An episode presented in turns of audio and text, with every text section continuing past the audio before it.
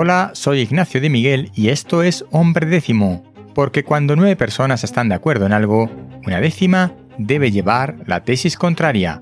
Este podcast pertenece a podcastidae.com, la red de podcast de ciencia y naturaleza. En el tema de hoy, en el tema de hoy, hidrógeno por los cuatro costados. La startup Electric Hydrogen EH2, participada por Bill Gates, ha recibido su primer pedido de un electrolizador de 100 megavatios de potencia.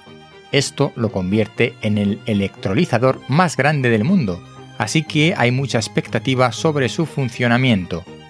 Según la empresa, en el futuro próximo, el electrolizador de hidrógeno podrá ser ampliado a una potencia de 200 megavatios. Mientras, las noticias relacionadas con la reducción de costes alrededor de la industria del hidrógeno se suceden. Hace poco comentaba la reducción del uso de platino en el proceso y por tanto la reducción de costes. Ahora una empresa sueca afirma que el coste del hidrógeno verde puede reducirse a la mitad. Mientras tanto, la revista Hydrogen Insights hace una lista con 11 megaproyectos de producción de hidrógeno a lo largo de todo el mundo.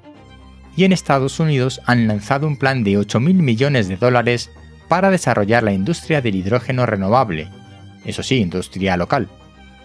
Hay que reconocer que uno de los principales problemas del uso del hidrógeno como reservorio energético es la capacidad de almacenamiento del mismo, ya que para almacenarlo en estado líquido se requiere mucha energía y presión, sin contar con que hay que disponer de los depósitos adecuados.